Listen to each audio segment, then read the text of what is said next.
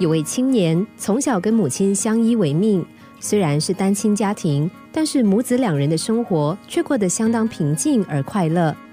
当男孩长大娶妻，家里又多了一个人的时候，原本幸福的家庭却因为两个女人之间的一点小误会而破灭了。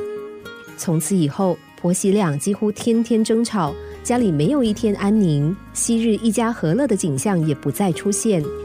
后来，母亲受不了这样的对立生活，愤而离开了这个家。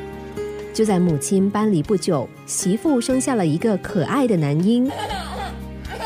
原本也开心着当婆婆的母亲，却听见人们说：“哎呦，你的媳妇居然说跟婆婆住在一起的时候，婆婆总是唠唠叨叨的，认定是你为家人带来晦气，所以让他们一件喜事也没有。现在你搬走了，她才可以这么快传出喜讯。”母亲听到这番话，非常生气。这是什么世界啊？居然说因为赶走了婆婆，她才有好事？这世界怎么都变了？近乎疯狂的母亲独自一人朝着墓地走去。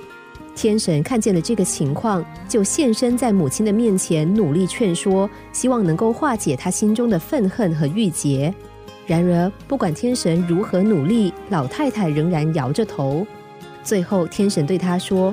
那么，不如我将你的媳妇和孙子双双烧死，这样也许能够平息你心中的怨恨，是吧？老太太听见天神这么说，忽然醒悟过来。只见她立刻跪在天神的面前忏悔，并求天神能够保住媳妇和孙子的性命。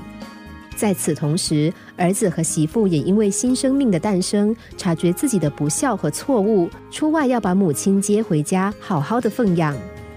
当他们经过这个墓地的时候，正巧听见了母亲的哀求声。再次见面的婆媳两人就这样在天神的面前握手言和了。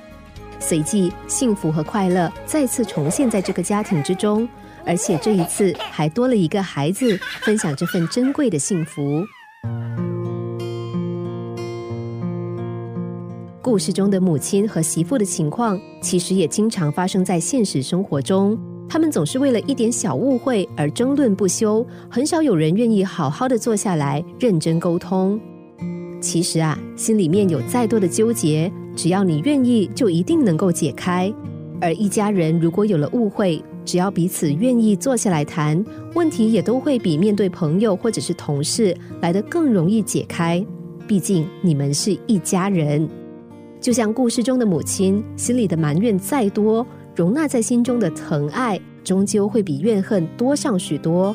那么，我们又何必老是为了一点小事而争执，甚至口出恶言、大打出手呢？